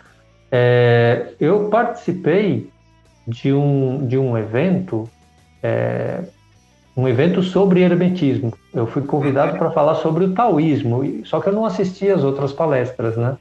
Uhum. E, e, tinha bastante gente naquele evento. É, e, e, o resultado foi que eu falei de taoísmo sem saber o que era hermetismo e o pessoal do hermetismo gostou bastante. Deve ter, deve ter alguma sintonia, mas infelizmente eu não conheço, não posso falar para você. Olha que para alguém do hermetismo gostar de alguma coisa, tá de parabéns, Wagner. Meus parabéns, viu? É, foi muito divertido. Não, e o mais engraçado nesse evento é eu dei uma, eu dei a palestra logo depois de um, de um, um palestrante que o cara era tão bom. Nossa, mas o cara, ele deu a palestra cantando. Ele era músico Uhum. Então ele falava um pouco, daí ele cantava. Daí ele falava outro pouco e cantava. Ele levou, tinha umas, umas 100 pessoas lá no, no evento. O pessoal, do, pessoal assim, ficou em êxtase na palestra dele. E, uhum. e, eu ia falar depois dele. Nossa, eu fiquei desesperado. Falei, caraca, eu tinha preparado um monte de coisas, não vai dar para falar nada do que eu preparei. E o pessoal já tava, era um evento de um fim de semana, né? E eu cheguei, era tipo domingo às quatro da tarde, alguma coisa assim. Ou seja, a turma já estava toda num, numa integração muito grande, o pessoal já se conhecia, já era tudo amigo, assim. E eu cheguei lá que nem um pato fora d'água, assim, e falei, o que, que, eu vou falar com esse pessoal? Aí eu falei, quer saber, vou, tudo que eu tinha imaginado de roteiro, botei no bolso, falei, gente, ó, vamos, vou trabalhar com o que vocês trouxerem aqui, vou falando, vocês vão falando e a gente vai gerando o que for possível aqui. Eu fui comecei a falar e o pessoal ia perguntando e daí já, já rolou, foi muito legal mas, mas eu não ouvi nada sobre hermetismo, só falei de taoísmo. Wagner, agora é. é aquele momento que as pessoas às vezes odeiam a gente no programa, né? O hermetismo é. funciona o seguinte. É uma porcaria. Para, Lu. o hermetismo funciona como? eles pegam todas as filosofias e todas as religiões, põem para eles e para eles é verdade absoluta em tudo. Entendeu? Então, só isso. Então não tá perdendo muita coisa, não. Continua no taoísmo, taoísmo que tá mais legal. É, bom, isso vocês que falaram, né? Então, Não, não, taoísmo. Não é o Wagner, sou eu É. que tô falando. Eu falei Tá, que a gente sabia pra onde o Roy ia quando ele o que que ele vibra. Ai, ai, ai. É, agora, a outra pergunta do Kleber, né? é, das É. tretas aí do confucionismo com o taoísmo, é, assim, é, não chamo de treta. Na verdade, uh, o Mestre Shen falava pra gente que lá na, lá na China, né? Essas três tradições, o, o taoísmo, o budismo e o confucionismo, eles coexistem como irmãos, né? É, já, já é tudo muito antigo e na verdade, assim, atualmente lá na China o pessoal nem diferencia taoísmo, budismo, confucionismo, tá tudo dentro da mesma caixa lá e o É. pessoal fala, ah, é tudo igual. Não é, tem diferenças, mas é, é, elas são vividas mais como tradições irmãs do que com tretas em relação a elas, né? É, historicamente, você teve períodos em que os imperadores eram ah, ah, mais ah, ah, afinados com o taoísmo, tinham conselheiros taoístas. Depois, no outro momento, entram ah, ah, os imperadores e vão ser mais influenciados pelo, pelo confucionismo, depois pelo budismo. Então, assim, pode ter, talvez ele se remetendo a tretas relativas a esses períodos de disputa de poder, né? Mas, assim, entre quem é da tradição, não precisa ter muita treta, não. Um- Uma coisa sabe, que até. Eu não sei se você chegou a ver. Na Netflix tem um seriado lá do Marco Polo, né? Tem um monge lá. Sim. Ele é taoísta, confucionista ou sem olhos lá, Hundred Eyes? Ele é taoísta. Taoísta. E cara, É, velho, que, que absurdo, cara. É, você vê no estilo de luta, de luta marcial dele. né? A arte marcial dele né, é a arte taoísta. É, Você vê que é- ele é mais suave do que aquele Kung Fu das Sim. lutas, assim. Né? Ele tem um, um estilo redondo, né? A, a movimentação é muito mais arredondada, é muito mais suave, né? Sim, sim, sim.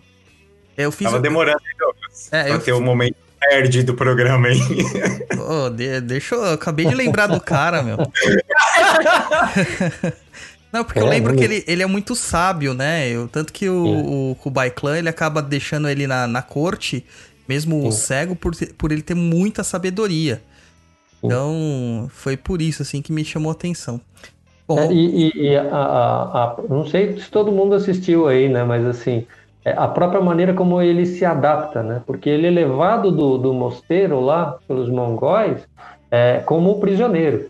sim, E como prisioneiro, ele é um prisioneiro bem comportado, tal, mas daí o imperador vai lá, começa a gostar dele e fala para ele ensinar o filho e, e ele aceita, ele se adapta à circunstância, ele não vai contra a circunstância. E se adaptando à circunstância, ele evolui até onde evoluiu, quer dizer, até acabarem com a série no meio dela, né? Pararam. né? É. Poxa. revoltado com isso também. tem um especial dele, né? Só dele Tem, da, tem, Netflix. é como, como ele ficou cego, né? Sim, e o mais interessante é que, por se adaptar, ele acabou adaptando o, o príncipe a fazer aquilo Sim. que ele julgava correto pro, pro povo da China, né?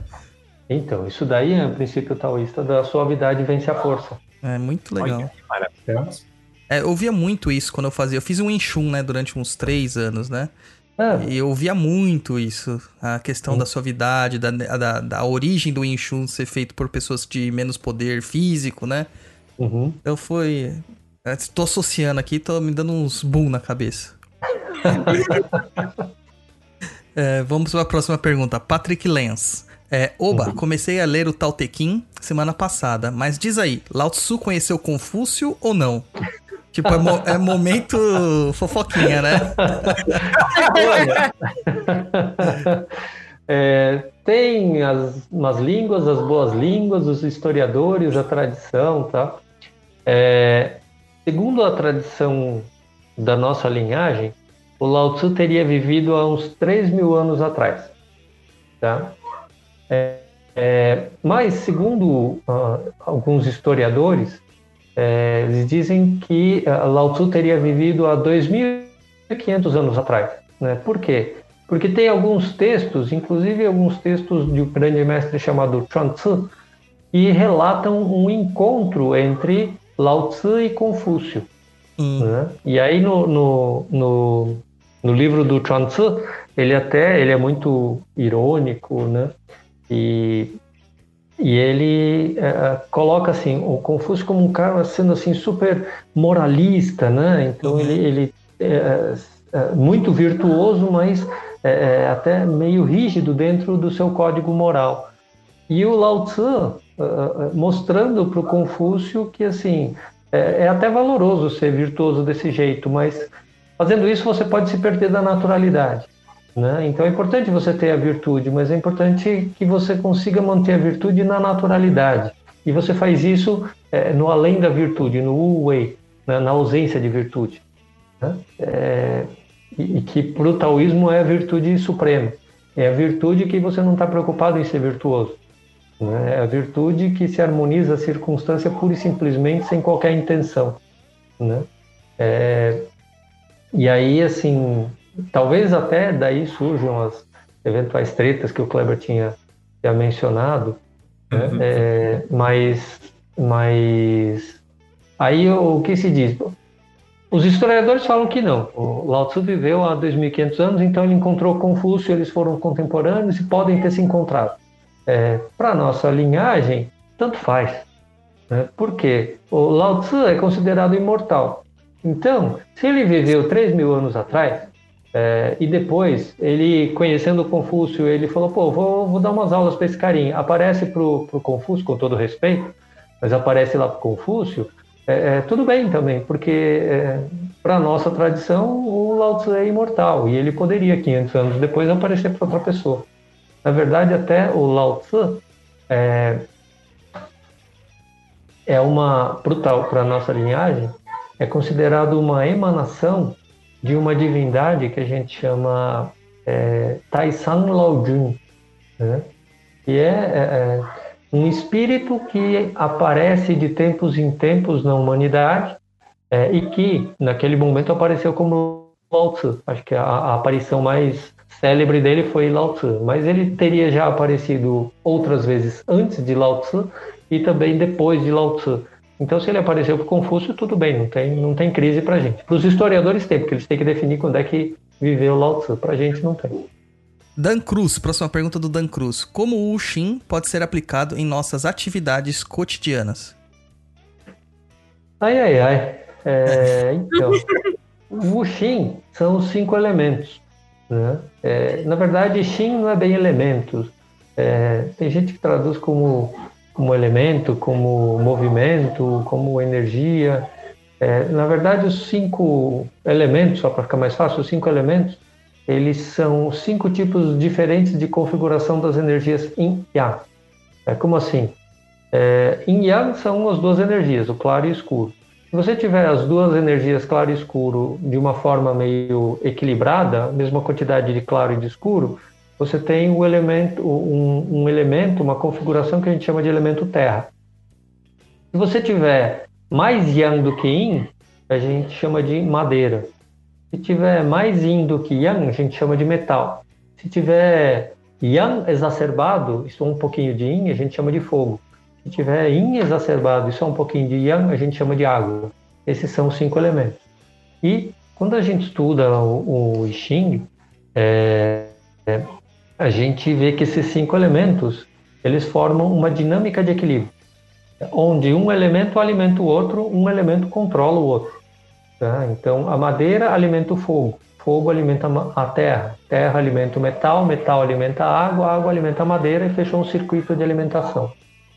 É, mas a madeira também controla a terra. A terra controla a água, a água controla o fogo, o fogo controla o metal, o metal controla a madeira e um elemento controla o outro.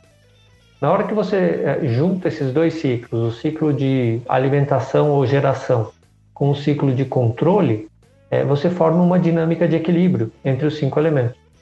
Tá? Então, a, a, a, a, gente tem um, um, um diagrama de cinco elementos onde a gente observa essa, essa dinâmica de, de equilíbrio e isso pode ser usado em qualquer área da vida.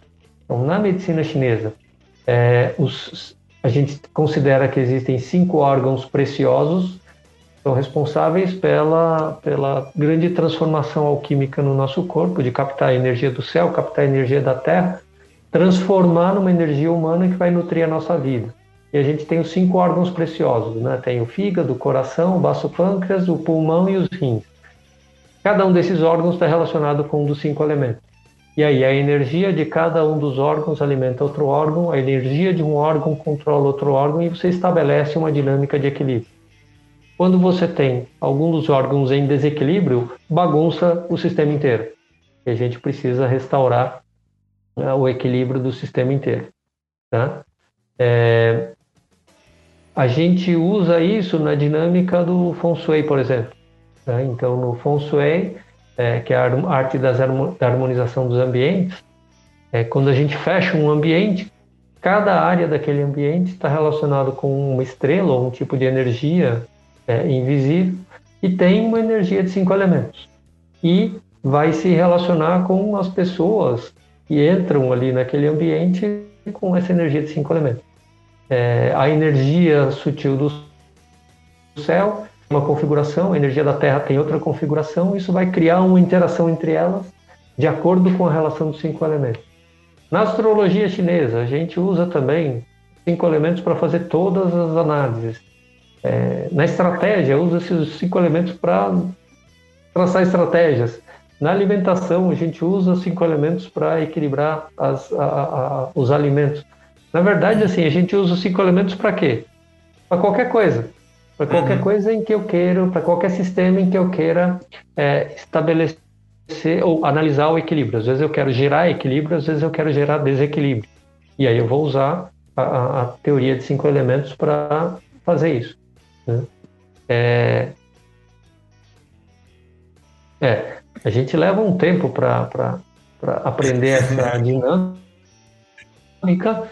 dentro da, dos nossos estudos lá no, na Sociedade Taoísta e na plataforma, no Taoísmo Online, a gente estuda mais com mais propriedade os cinco elementos é, no curso de Fundamentos de Xin, é, que atualmente a turma está fechada, e no curso de Introdução à Filosofia Taoísta. Nesse curso a gente tem são três módulos. O primeiro a gente estuda o I Ching, que é o livro das mutações. O segundo módulo a gente estuda um pouco de medicina chinesa e o sistema de virtudes no taoísmo. E no terceiro módulo a gente estuda é, os caminhos de transcendência. É, em todos eles a gente usa cinco elementos. É, os cinco elementos a gente usa o tempo inteiro, dentro do taoísmo, dentro da medicina chinesa. É pra você ver como a gente é meio ignorante, né, cara? Porque gente, eu, eu vi isso durante a compultura inteira e tinha esquecido o que era. vi, eu vi isso fazendo Feng Shui, eu vi isso fazendo compultura e esqueci completamente. É, mas, mas uh, é porque o pessoal não chama de Wuxin, costuma chamar de cinco elementos mesmo. É, né? sim, é, lá é cinco movimentos que eles falavam. Mas é, é cinco movimentos, cinco elementos, mas, é, mas esse nome em chinês aí o pessoal usa pouco, aqui no Brasil, né? É, beleza. Vamos lá, no próximo então. É, Mateus ESRB. O tal tem algum conceito de Deus ou Criador ou é semelhante ao budismo? É, então, o taoísmo tem um monte de semelhanças com o budismo, mas o taoísmo também tem a ideia de um de um criador, mas não é um criador. É, é de novo, resposta taoísta: sim, não, talvez, depende. É assim. o taoísmo tem uma teologia, tem várias divindades, é, e a gente tem a ideia de um, de um grande Deus é, onipotente, onipresente, onisciente, que rege todo o universo manifestado, que a gente chama de Rei de Jade.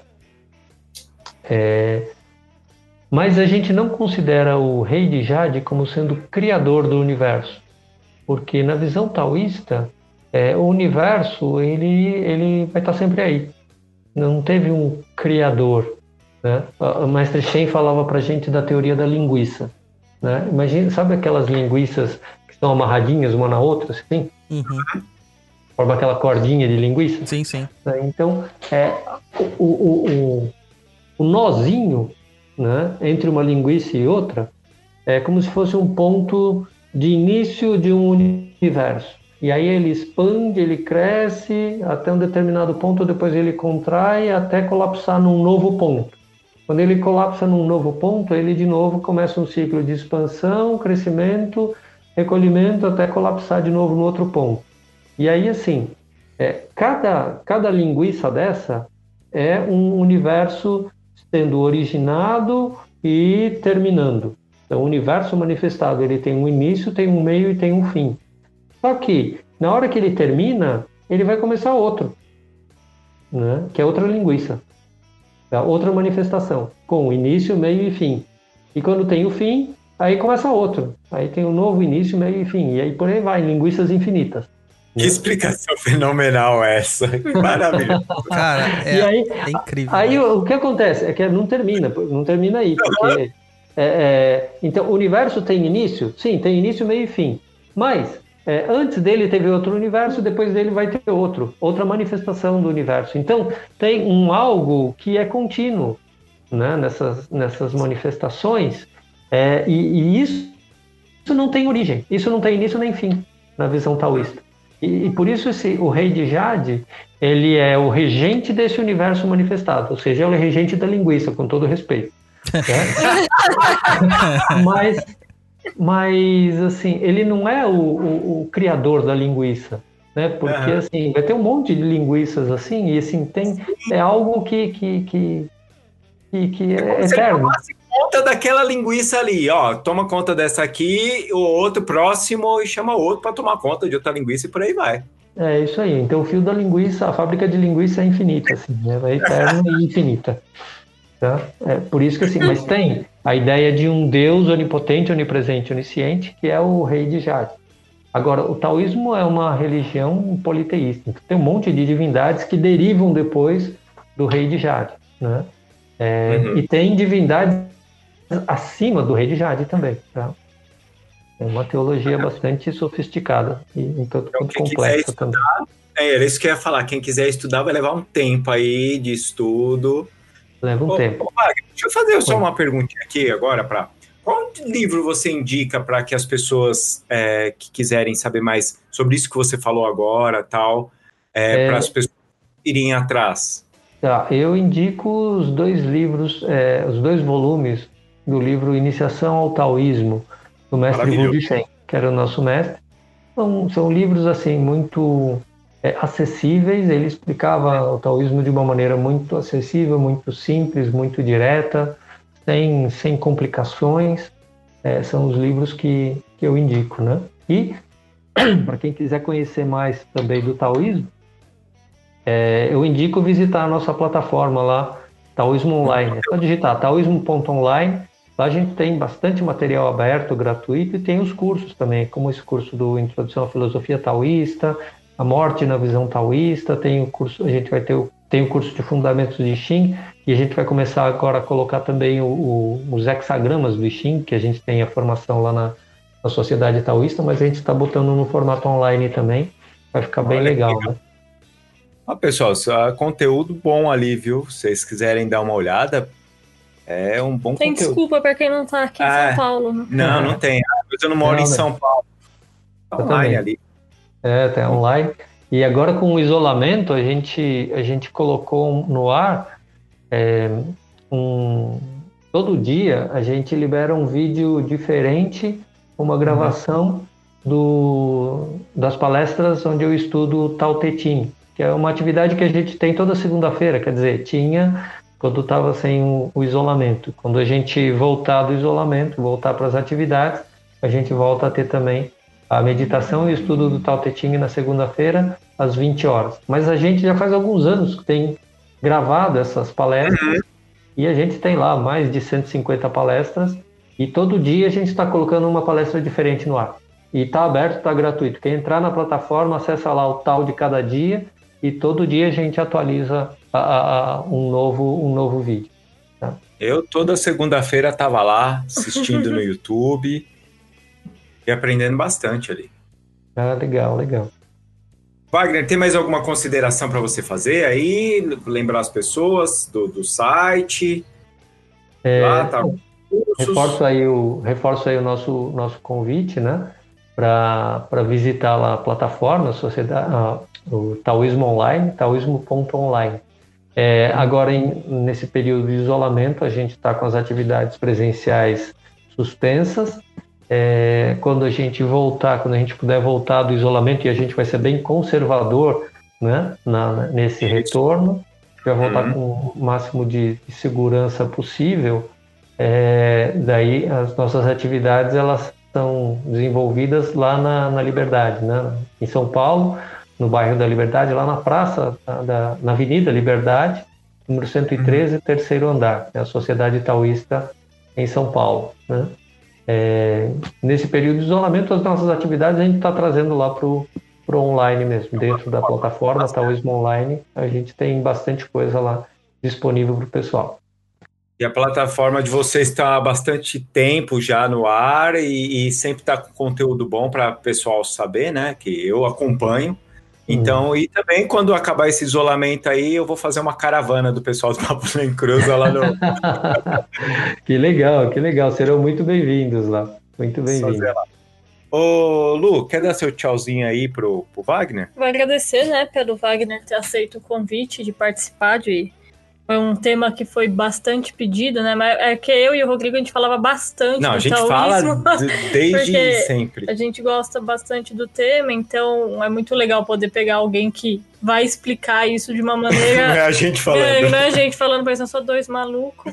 Então, então foi muito legal, Wagner. Obrigada mesmo. Aposto que o pessoal vai amar o programa.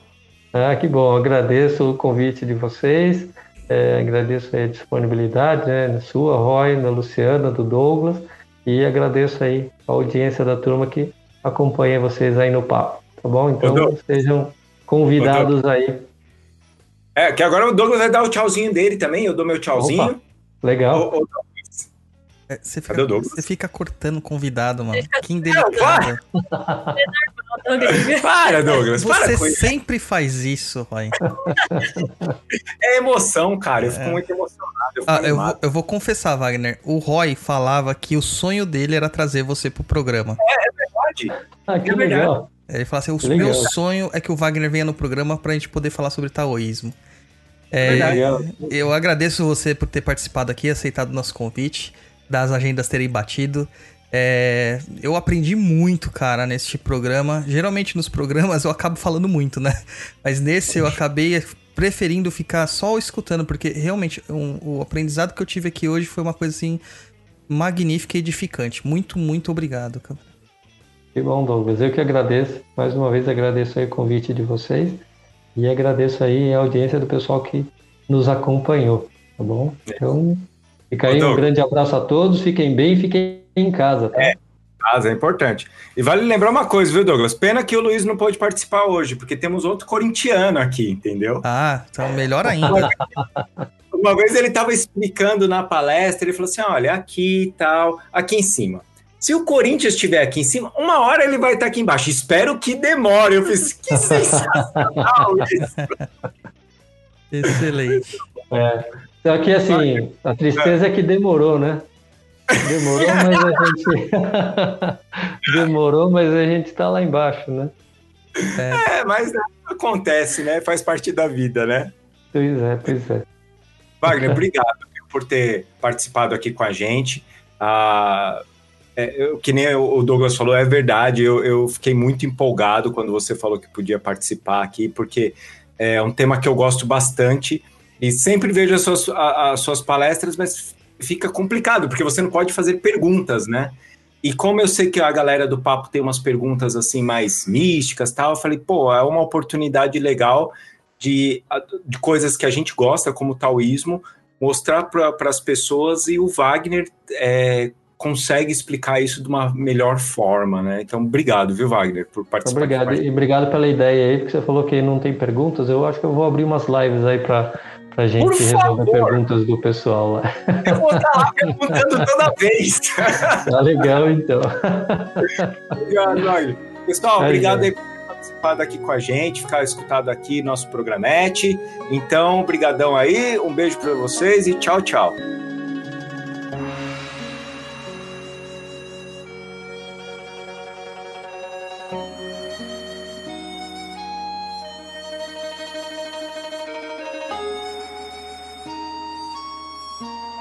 Muito ruim, cara, gravar no seco assim, É. cara. Um, dois, três, claquete. Começou, aqui é Douglas Rainho e meu trauma. Trauma. Caraca, mano, Ao vivo não tem isso, não. não tem, cara. Eu vou deixar isso aqui como é, bônus no final.